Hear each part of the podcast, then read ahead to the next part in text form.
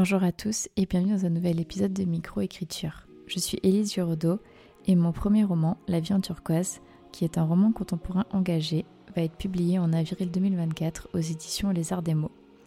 Dans ce podcast, vous retrouverez tout mon parcours avec l'écriture, des conseils d'écriture et aussi le journal de bord de mes publications. Mais nous allons aussi parler de santé mentale, de résilience, d'écriture thérapie, de motivation et de bien-être en général. Si cela vous plaît, n'hésitez pas à écouter l'épisode. À bientôt Bonjour à tous et bienvenue dans un nouvel épisode de Microécriture. Aujourd'hui, je suis ravie de vous retrouver pour vous parler du premier sponsor de ce podcast et il s'agit d'un autre podcast qui s'appelle Les Grimoires de l'imaginaire. Si vous adorez la littérature de l'imaginaire ou vous voulez juste en savoir plus, si vous avez vu à la télé Game of Thrones ou Hunger Games et que vous venez d'apprendre que ce sont des livres, le podcast Les Grimoires de l'imaginaire est fait pour vous. Découvrez le meilleur des livres de fantasy, fantastique, science-fiction et bien d'autres grâce à des interviews, des recommandations et des retours d'auteuristes et lectrices. Rendez-vous sur Spotify ou sur votre plateforme d'écoute préférée pour écouter Les Grimoires de l'imaginaire. Bonjour à tous et bienvenue dans un nouvel épisode de Micro-écriture. Aujourd'hui, je vous retrouve comme vous l'avez vu dans le titre, pour un épisode qui, je l'espère, va être assez court. Je dis ça à chaque fois, mais à chaque fois, je blablate dans tous les sens. J'espère cette fois-ci réussir à ne pas euh, partir dans tous les sens dans mes explications. Mais donc pour un épisode qui va euh, parler des réseaux sociaux et de la pression qu'ils nous mettent, en fait, sans nous rendre compte, euh, pour écrire un roman. Donc je le répète encore, c'est un disclaimer de début d'épisode, ce ne sont que mes ressentis. Euh, je suis vraiment, euh, vraiment en mode, enfin voilà, c'est vraiment c'est mon podcast, c'est mes ressentis, c'est pas du tout un truc universel. Euh, ou ça peut l'être, voilà, enfin je veux dire, vous prenez, vous prenez pas, ça vous parle, ça vous parle pas, je suis complètement disposée à en discuter euh, en DM sur Instagram, franchement ça me ferait hyper plaisir de recevoir des messages me disant ah mais moi je l'ai pas du tout vécu comme ça, etc. Ou au contraire euh, me dire ouais franchement j'ai ressenti comme toi et tout. Et deuxième disclaimer, euh, j'espère qu'on ne va pas me traiter d'hypocrite puisque euh, mon premier roman va être publié, alors mon premier roman, donc pas le premier que j'ai écrit, mais je vais revenir dessus, euh, va être publié là dans, bah, dans moins de trois mois, voilà. Ça, ça, me fait toujours un truc quand, quand j'y pense, et que j'en ai un deuxième qui sort en novembre.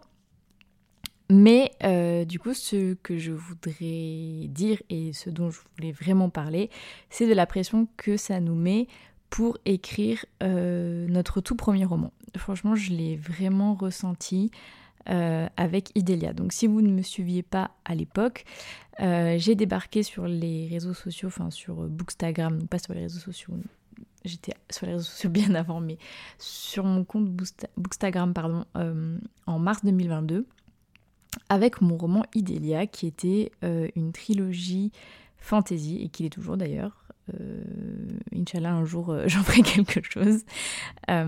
Mais donc, une saga fantasy, d'urban fantasy plus précisément.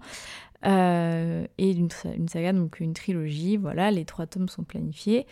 et en fait, je m'étais remise sérieusement à l'écriture en 2021 en suivant euh, plusieurs comptes, donc même avant d'avoir mon compte Booksta, euh, notamment euh, le compte de Margot de Seine, le compte de Momo Lune, le compte de Sophie Gliocas, le compte de Morgane Luc. voilà, je pense que c'est ces quatre comptes principaux qui m'ont redonné en fait le goût à l'écriture et même l'envie de créer mon propre compte Booksta. Et euh, si on regarde bien, euh, donc euh, déjà grâce à Momo Lune et Morgan Luc, je me suis, enfin j'ai appris l'existence de l'auto-édition. Mais si on regarde Margot Seine et Sophie Gliocas, et c'est pas du tout des critiques, au contraire, elles ont toutes les deux été publiées avec leur premier roman écrit. Et je trouve ça dingo et je trouve qu'elles le méritent mais genre fois mille. Euh, et je dis pas non plus que les gens qui sont publiés avec d'autres romans et pas forcément le premier roman qu'ils ont écrit, enfin qu'elles ont écrit, euh, ne sont pas tous aussi méritants, mais je veux dire c'est quand même euh, cool, voilà. Euh, et euh, du coup, bah, ça m'a de voir ces, ces success stories là, parce que pour moi, voilà, peu importe ce qui vient après, sachant qu'elles ont toutes les deux une superbe carrière, mais peu importe ce qui vient après, être publié, c'est une success story en soi. être publié avec son premier roman écrit ou voilà, enfin bref, je pense que vous comprenez ce que je veux dire. C'est aussi une success story. Donc, euh, quand j'ai vu ces success stories-là, je me suis dit, ah mais moi aussi, euh, je veux trop euh, bah, écrire enfin mon roman, sachant que, bon, si vous me suivez depuis quelque temps euh, ou que vous avez lu mon parcours d'autrice, euh, j'ai toujours voulu écrire euh, un livre, c'est hyper bateau, mais c'est la vérité. depuis que je sais lire, j'écrivais des, trucs en pagaille sans jamais réussir à finir quelque chose, mais bref, c'est pas le sujet. Et en fait, le fait de les voir toutes les deux vraiment terminer leur roman, surtout Sophie, que je suivais sur TikTok au tout début, et que j'ai suivi pendant tout le confinement 1 où elle écrivait le tome 1 des Enchantresses. D'ailleurs, c'était incroyable de la suivre comme ça, d'être hyper fan d'elle et euh, ensuite de la voir sur mon podcast et ensuite de la voir en vrai à Montreuil pour qu'elle me dédicace l'enchantresse, c'était ouf. Bref, parenthèse terminée. Euh, et ben je me disais, ah, mais en fait c'est possible, ça arrive, c'est quelque chose de possible. Et euh, après j'ai vu, j'ai découvert le conte de, de Morgan, de Morgan, oui, enfin de Morgane grâce à sa sœur qui, qui fait du sport, et euh, le conte de Margot de Seine, et euh, avec Absolu, et, euh, et je l'ai vu publier sur Wattpad, enfin je l'ai commencé à la suivre avant même qu'elle soit, qu'elle apprenne qu'elle elle allait être publiée, mais je l'ai vu là avec son, son univers et... Et, et, le fait qu'elle ait terminé son premier roman, même si elle avait mis plusieurs années à le réécrire et tout. Et je me suis dit, ok, mais moi aussi, euh, je veux euh, finir mon, premier roman et euh, le faire publier. Je veux aussi vivre cette success story, etc. Et du coup, je me suis lancée dans, dans Idélia, donc, qui était une idée que j'ai eue en 2021. Et, j'ai fini le, le, tome 1.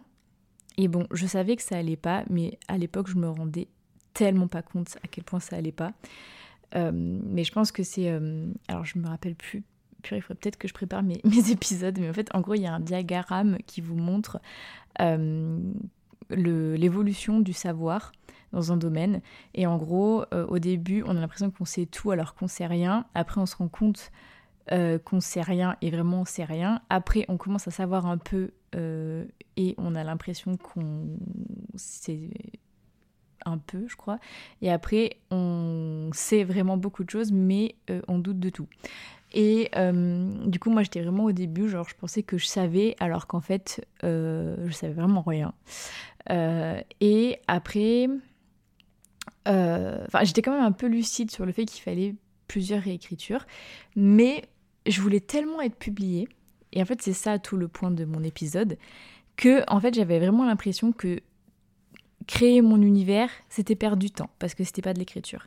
Regarder des films ou des séries ou des livres pour euh, étoffer euh, mon univers, avoir de nouvelles idées, c'était perdre du temps. Euh, genre, enfin, tout le travail de recherche, tout le temps que je passais à écrire sur mes carnets, tout le temps que je passais à daydream. En fait, en gros, pour moi, tout le temps que je ne passais pas à écrire, enfin, dites-vous même que le, je pensais que le temps passé à lire était du temps perdu.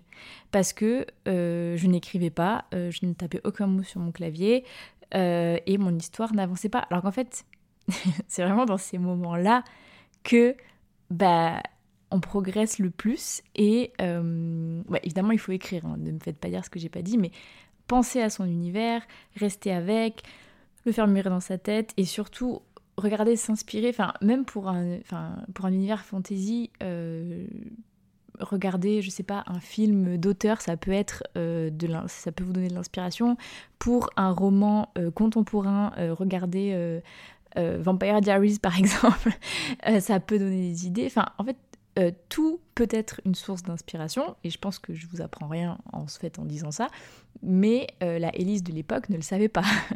et du coup, j'étais tellement, tellement, tellement pressée que j'ai hyper bâclé plein de trucs dans Idélia. Je me rends compte maintenant. Euh, j'ai heureusement euh, eu des périodes où mon corps euh, ne voulait plus écrire et du coup ben, par la force des choses je réfléchissais à mon histoire sans écrire et du coup ben, vraiment mon univers il s'est vraiment développé et tout ça malgré moi, entre guillemets, même si c'était quelque chose que je voulais, je ne prenais pas le temps pour le faire. Et tout ça pourquoi? Parce que j'avais juste hâte de l'écrire, de le réécrire et de l'envoyer en maison d'édition pour avoir un oui. Sauf qu'en fait, je n'aurais jamais eu de oui, puisque ça n'allait pas du tout. Et en fait, ce que je voudrais faire passer comme message, c'est que je m'étais tellement mise la pression à moi-même euh, du fait de regarder les personnes qui réussissent sur les réseaux sociaux que euh, ben, j'en ai bâclé et, je, voulais aller trop vite en fait. Et euh, je me suis vraiment rendu compte de ça quand j'ai eu des retours de bêta lecture de personnes extérieures à mon cercle d'amis parce que euh, j'ai eu des bêta lectures de mes copines patates qui m'avaient vraiment dit que mon premier jet ça allait pas du tout. Mais après elles n'allaient pas relire non plus l'histoire 1500 euh, fois. Donc en fait euh, au début elles m'ont dit que ça allait pas de manière très honnête et j'étais consciente que ça allait pas. Mais après elles n'allaient pas le relire 25 fois. Donc c'est quand j'ai ouvert pour avoir de nouvelles bêta lectrices que ben, je me suis rendue encore plus compte que malgré euh, mes deux réécritures que j'avais faites, ça n'allait toujours pas. Et euh, c'est en fait en travaillant sur ce premier roman qui pour moi en fait j'arrive pas trop à savoir si c'est un roman qui un jour aboutira à quelque chose euh, et j'aimerais quand je dis aboutir à quelque chose c'est à dire que je le reprendrai en entier et que je le soumettrai quelque part aussi en fait c'était vraiment un roman qui m'a aidé à faire plein d'erreurs à me rendre compte de plein de choses et à faire mes armes. Euh, sachant que je suis toujours en train de faire mes armes, hein. ne, me faites pas dire ce que j'ai pas dit. Euh, à mon avis, on progresse tout le temps en écriture, même après avoir écrit 50 bouquins. Euh, mais je sais pas du tout, mais en fait, en tout cas, toute cette période-là, c'est presque trois ans à travailler et à recevoir des conseils d'écriture et après à moi-même me rendre compte que non, lire l'anatomie du scénario, même si il est énorme comme bouquin, et je cite celui-là parce que c'est un des ceux que j'ai chez moi et c'est un de ceux qui m'a le plus appris. Mais il y a plein d'autres livres qui sont très bien pour apprendre à écrire. Euh, faire appel à une bêta lectrice professionnelle de qualité, etc. Euh, et suivre ses conseils et réécrire et réécrire et réécrire euh, mes chapitres, que ce soit ceux de Idélia, ceux de La vie en turquoise, ceux de Pat Cliché à New York City. Euh, c'était pas du tout du temps perdu. Donc tout ce temps à ne pas passer à écrire, mais à apprendre à écrire. Tout ce que j'ai appris dans la formation LICAR. Euh, enfin tout ça, euh, cumulé, bah, en fait, je me dis que c'était finalement les meilleurs moments pour bah, apprendre à écrire tout simplement. Et aussi, il y a tout plein de copines que je connais qui ont euh, dû écrire des romans euh, après avoir signé des contrats et que ça avait potentiellement bloqué. Et euh, je me suis rendu compte que, en fait, pouvoir écrire de manière sereine son premier jet, c'était en fait une grande liberté dont on n'a pas conscience tant qu'on n'a pas signé un contrat d'édition. Donc là, je parle pas pour moi parce que bah, l'avion turquoise, il était terminé quand je l'ai soumis et, euh, voilà. Et je parle pas pour tout le temps parce que par exemple, euh, là, si j'avais un contrat, euh, je dis rien, mais si j'avais un contrat pour une deadline en tout cas pour euh, New York City, ça me motiverait beaucoup à me replonger dedans parce que là c'est vrai qu'avec les corrections édito je me je me plonge pas dedans euh, par choix parce que bah, je me concentre sur une chose à la fois sinon je vais euh, vriller surtout avec la com qu'il faut faire parce que c'est ce roman et parce que voilà enfin je dis pas que je ah, euh, pardon je dis pas que je m'investirai pas autant pour mes prochains romans absolument pas mais vous savez, la, dimension fois 1000 sentimentale que ce roman a pour moi. mais par exemple, si j'avais un contrat pour un roman qui, dont j'ai même pas écrit un mot, c'est pas du tout la même chose que de pour avoir le, bah, le, luxe. En fait, le luxe est dans les deux sens. C'est-à-dire qu'avoir un contrat d'édition, c'est un luxe, mais avoir euh, le temps aussi de pas écrire si on n'a pas envie, euh, le temps de flâner, le temps de, le temps d'avoir le temps en fait de réfléchir à son roman, euh, sans être pressé par rien, c'est-à-dire ni la pression qu'on se met nous-mêmes dans notre tête, ni par un contrat d'édition, ben c'est aussi très appréciable. Donc voilà, après, je, je dis pas, je vais pas dire non, mais en fait, il faut surtout pas écrire pour être publié, pas du tout. Enfin, je serais vraiment la pire personne de dire ça. Mais ce que je veux dire, c'est que si euh, vous êtes encore euh, au stade de votre premier roman, ou même pas de votre premier roman, mais que vous culpabilisez parce que euh, vous n'avez pas de contrat d'édition, ou que vous en avez, mais que là vous êtes en train d'écrire un roman sans contrat d'édition et tout, et que vous vous mettez la pression, ou que vous êtes dans une période où vous n'avez pas du tout envie d'écrire. Enfin, moi je sais que par exemple en janvier 2023, j'ai pas écrit un mot, que en août, septembre. Non, en août, septembre, oui. Euh, non, août, pardon, 2023, j'ai pas écrit un mot.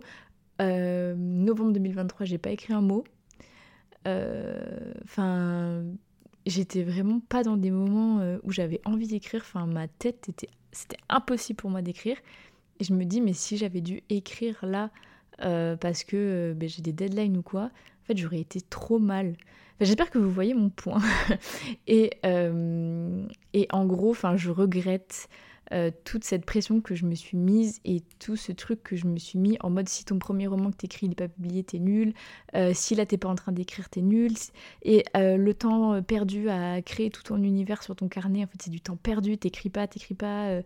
Enfin, la course à la productivité, mais je me laissais pas le temps en fait de créer mon truc, alors que, ben, enfin peu importe le roman, je pense même que pour les romans contemporains ou les romances, euh, ça peut demander du temps, de l'énergie, des recherches, enfin ça dépend vraiment de ce qu'on écrit. Et euh, pour créer un univers entier de fantaisie encore plus, euh, mais en fait on a... Enfin, faut pas se flageller parce que vous voyez les autres qui écrivent des mots sur les réseaux sociaux et pas vous, alors que vous êtes en train de d'écrire et de raturer et de faire des trucs sur votre carnet euh, et, voilà, enfin bref, je sais pas si je suis la seule à avoir vécu les choses comme ça à des moments, mais je suis vraiment contente de m'être détachée de ça et d'être juste contente pour euh, les personnes que je suis sur les réseaux quand elles ont écrit des mots et être contente pour elles quand elles n'ont pas écrit et qu'elles ont regardé une série. Enfin, je peux dire aujourd'hui à 100% que je me suis détachée de tout ça. Peut-être parce que je suis en pleine correction édito, je, je referai peut-être un épisode sur quand je me remettrai dans du premier jet sur si j'ai l'impression d'être hyper lente ou quoi, euh, comparé aux autres, je sais pas. Mais euh, je sais pas comment je le vivrai à ce moment-là. Je pense que ça dépend aussi dans quel mood on est. Euh, mais voilà, bref, n'hésitez pas à réagir à cet épisode parce que autant des fois je sais que les épisodes prêtent pas forcément réaction. Autant celui-là, ça m'intéresserait de savoir si vous avez vécu les choses comme ça à un moment, si vous en êtes déjà détaché ou pas. voilà, ça m'intéresse parce que bah, je me dis, je suis là pour partager après tout, sinon je serais pas là à, parler derrière mon micro. Du coup, euh, je vous remercie de m'avoir écouté et je vous souhaite à tous et voilà, et je vous souhaite à tous et à toutes une très bonne journée ou une très bonne soirée, suivant quand est-ce que vous écoutez le podcast. Et non, je ne couperai pas mes bafouillages au montage. Bisous Merci beaucoup à tous pour votre écoute. N'hésitez pas à noter le podcast sur la plateforme sur laquelle vous l'écoutez et à y laisser un commentaire si vous le pouvez. Cela m'aide énormément au référencement et à faire connaître le podcast. Si vous voulez venir témoigner d'une expérience qui vous est arrivée en tant qu'auteur ou autrice, ou bien nous faire part d'une difficulté que vous avez réussi à surmonter pour l'écriture de votre premier jet, n'hésitez pas à m'écrire sur Instagram ou bien à l'adresse mail elise.giraudot.contact.gmail.com. À bientôt